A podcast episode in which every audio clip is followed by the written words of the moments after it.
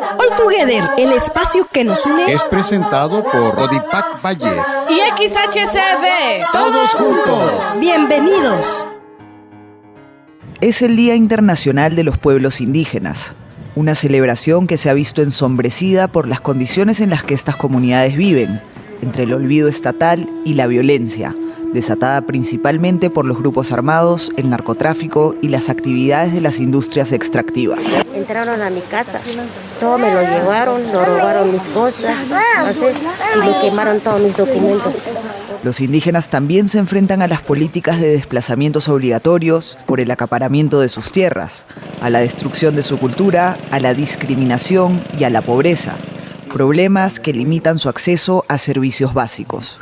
Aquí eh, no conocemos lo que es el servicio público. Aquí no hay electricidad, no hay agua, mm, no hay nada, ni, las carreteras están asfaltadas. Según la ONU, el 47% de todas las personas indígenas que trabajan no tienen educación, frente al 17% de quienes no pertenecen a pueblos originarios, mientras que más del 86% de las personas indígenas de todo el mundo trabajan en la economía informal y en el caso de las mujeres la brecha es aún mayor. En efecto, los indígenas siguen exigiendo que los gobiernos respeten sus derechos. En primer lugar, todos los pueblos están exigiendo, reclamando el reconocimiento de su propia existencia, el reconocimiento de sus derechos territoriales y eh, el reconocimiento de eh, sus saberes y formas de aprovechamiento de estos recursos. A día de hoy hay indígenas en más de 70 naciones y en todas las zonas climáticas.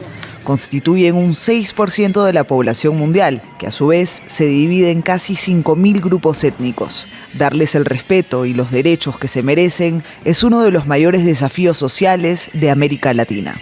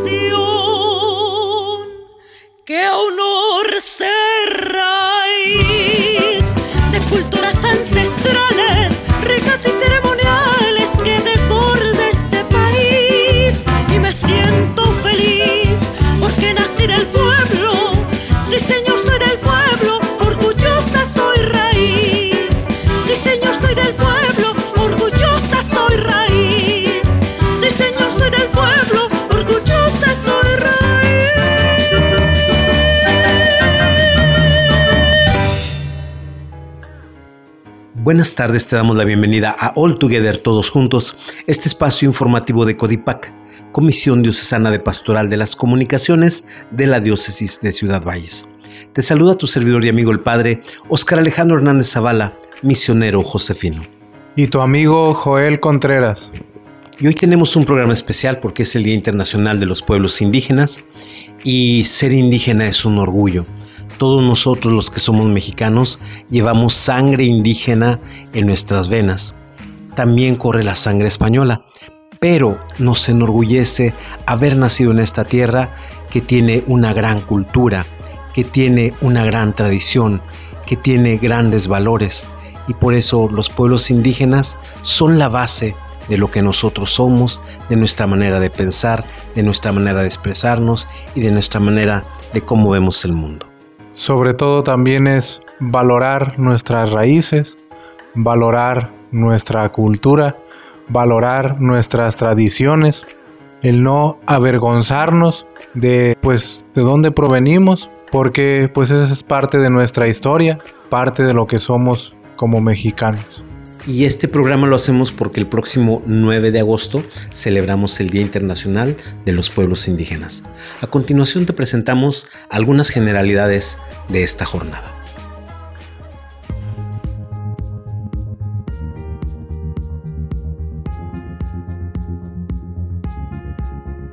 Este día reconocemos a los pueblos indígenas, su historia, tradiciones, valores, idiomas, costumbres, arte, gastronomía, medicina tradicional y el aporte que brindan al fortalecimiento de las identidades y culturas nacionales.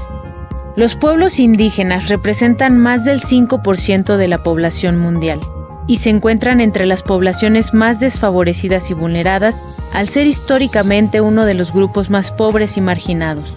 La Constitución Política de los Estados Unidos Mexicanos reconoce en su artículo segundo que la nación tiene una composición pluricultural en sus pueblos indígenas. Desde febrero de 1998, la CNDH a través de la Cuarta Visitaduría General se especializa en la protección, defensa, promoción y difusión de los derechos humanos de los pueblos indígenas del país, para impulsar acciones que fortalezcan y garanticen el respeto a sus derechos humanos y a la preservación de su cultura y tradiciones. Comisión Nacional de los Derechos Humanos. Defendemos al pueblo.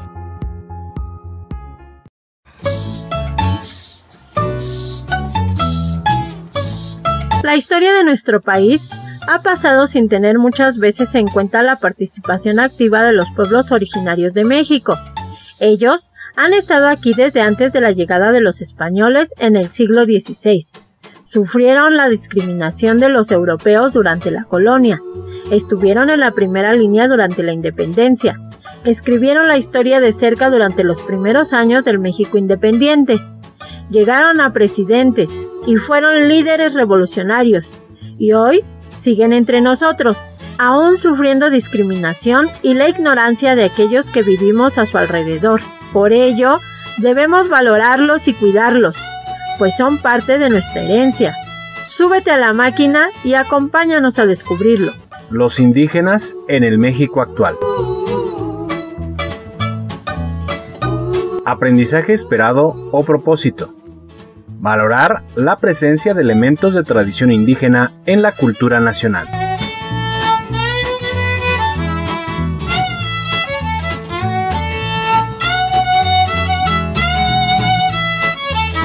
Tal vez te has preguntado por qué los mexicanos somos de cierta manera, por qué hablamos español, pero usamos gran cantidad de términos provenientes de las lenguas indígenas. Quizás te preguntaste por qué la cocina mexicana es una de las más variadas del mundo y que la mayoría de nuestros platillos se elaboran a base de maíz. ¿Por qué nuestras fiestas y tradiciones se parecen a las de otros países de América Latina y de España? pero tienen características particulares que a la vez las hacen diferentes y únicas. Muchas de nuestras acciones diarias, la forma de relacionarnos y nuestra manera de pensar son productos de la mezcla de elementos culturales muy diversos que se originaron con el contacto entre los antiguos mexicanos y los españoles en el siglo XVI. La nueva cultura mestiza fue enriquecida además por elementos culturales traídos desde África y Asia. Ese bagaje particular conforma hoy nuestra identidad como mexicanos. Pero, ¿a quiénes se consideran indígenas en la actualidad? Lo son todas aquellas personas que hablan una lengua originaria o conservan ciertos usos y costumbres que eran propios de aquellas culturas prehispánicas. Según los datos de 2015 del Consejo Nacional de Población, CONAPO, en México se hablan actualmente 68 lenguas indígenas, derivadas de las prehispánicas que se han mantenido, con sus correspondientes variaciones a lo largo de los siglos. En ese sentido, México es uno de los países del mundo con mayor número de lenguas vivas. Aunque la mayor parte de la población mexicana es mestiza, existe una importante diversidad étnica, conformada por los descendientes de los pueblos originarios. La encuesta nacional de indígenas, realizada por el INEGI en 2015, mostró que en México viven cerca de 7,5 millones de personas de 3 años y más que hablan una lengua indígena.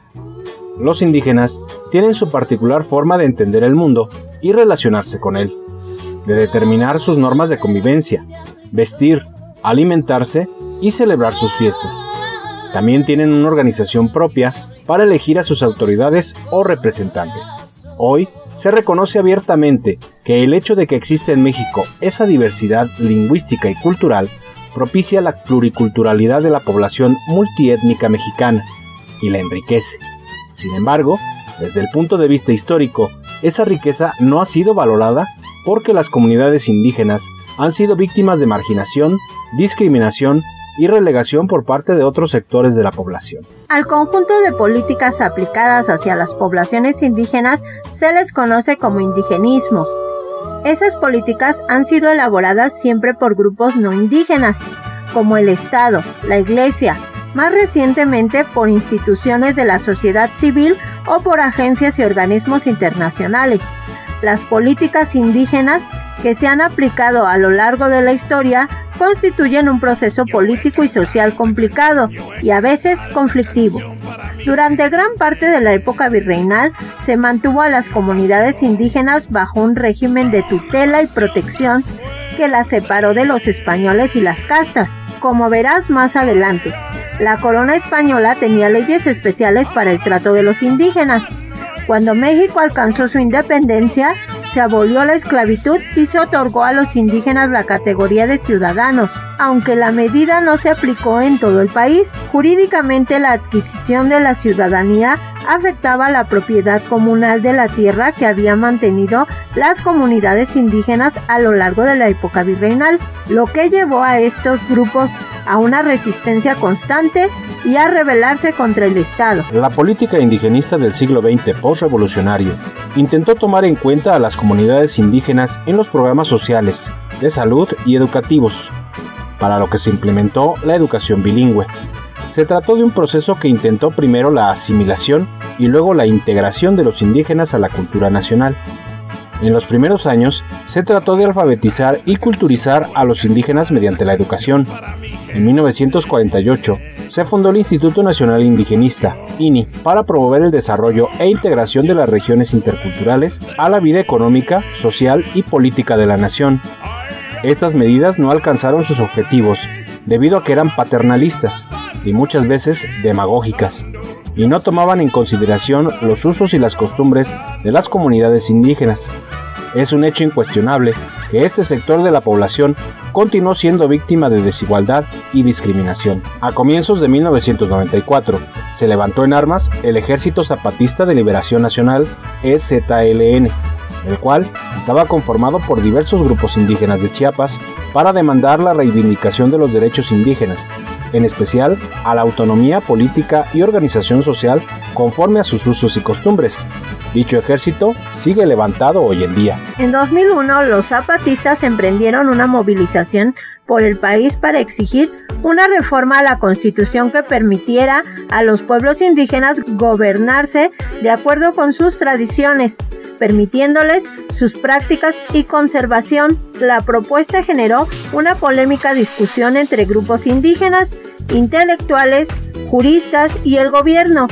Ese debate dio como resultado la modificación al artículo segundo de la Constitución. El proceso de mestizaje que se inició en el siglo XVI, con la llegada de los conquistadores españoles, dio origen a la mezcla de expresiones principalmente hispanas e indígenas, como el idioma, la alimentación, el vestido, las costumbres y las diversas formas de pensar a partir de las cuales se conformó una cultura nueva y diferente, la mexicana.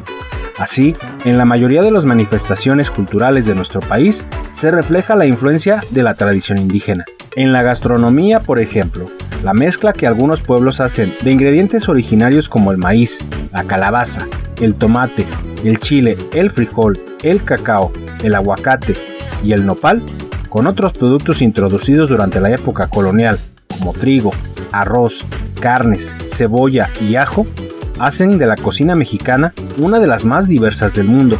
Por ello, fue reconocida por la UNESCO en 2010 como Patrimonio Inmaterial de la Humanidad. Algunas creencias religiosas prehispánicas se fusionaron con las europeas dando origen a un sincretismo religioso.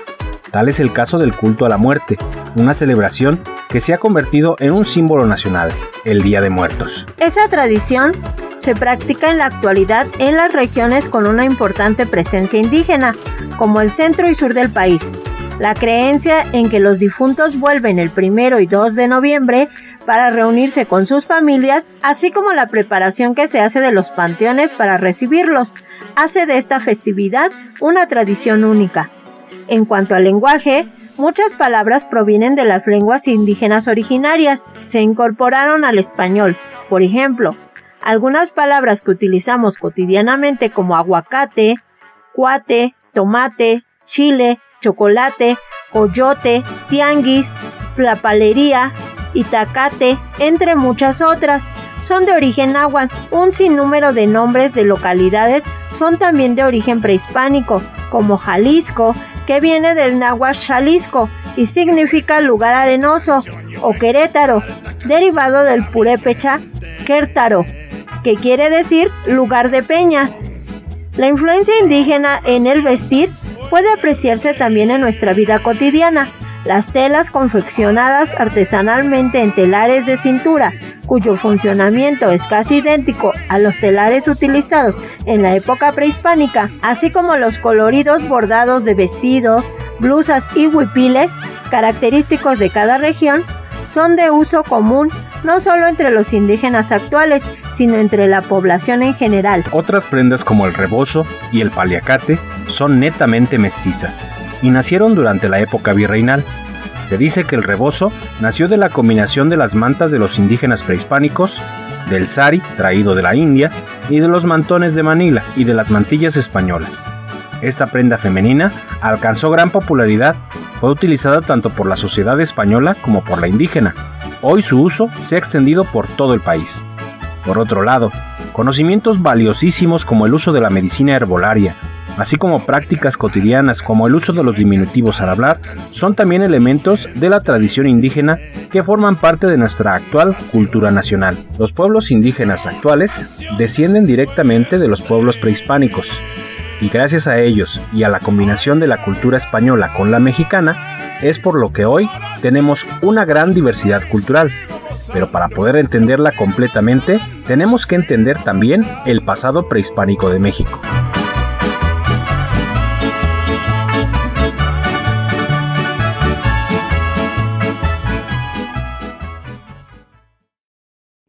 Hola, me llamo Karina.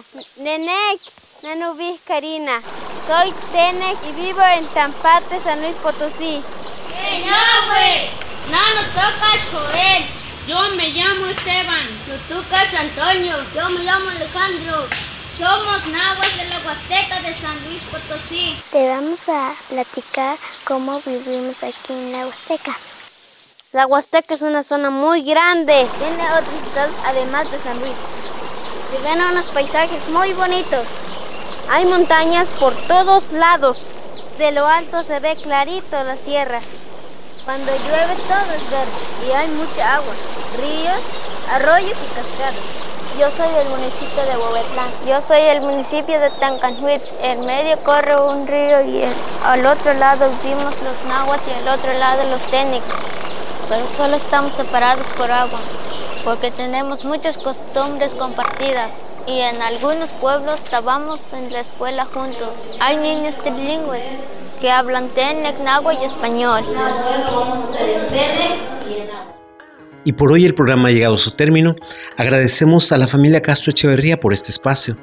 Agradecemos a Jorge Luis en los controles y agradecemos a todo el equipo técnico de la CD, la gran compañía.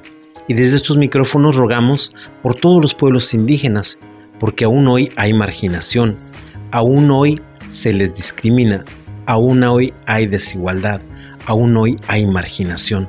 Pidamos para que pronto encuentren igualdad, para que pronto puedan ser promovidos como se merecen, para que pronto puedan ser reconocidos por el valor y por las cosas que aportan culturalmente a nuestra población y sobre todo roguemos para que los, los sintamos como hermanos y hermanas que somos de la misma naturaleza, de la misma dignidad y de la misma clase.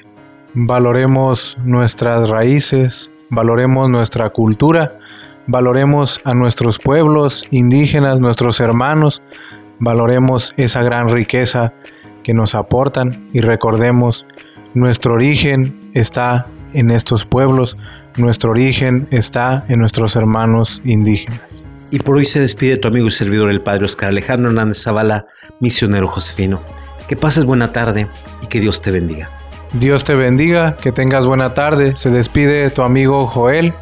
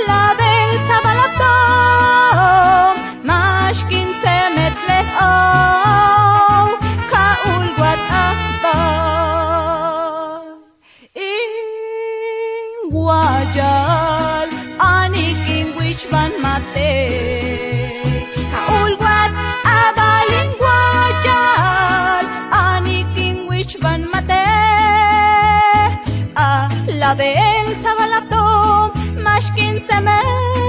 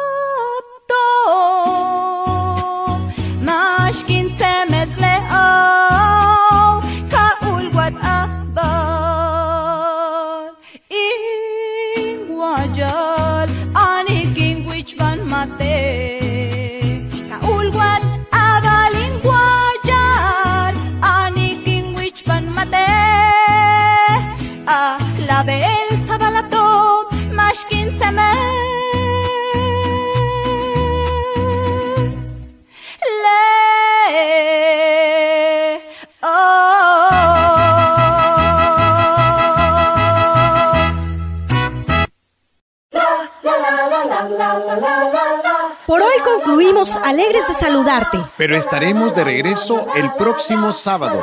No lo olvides, te esperamos. Misma hora, Misma frecuencia. Construyamos juntos un mundo mejor. Esperamos tus opiniones y sugerencias al correo electrónico codipacvalles.hotmail.com. All together. Todos, juntos. Dios les bendiga.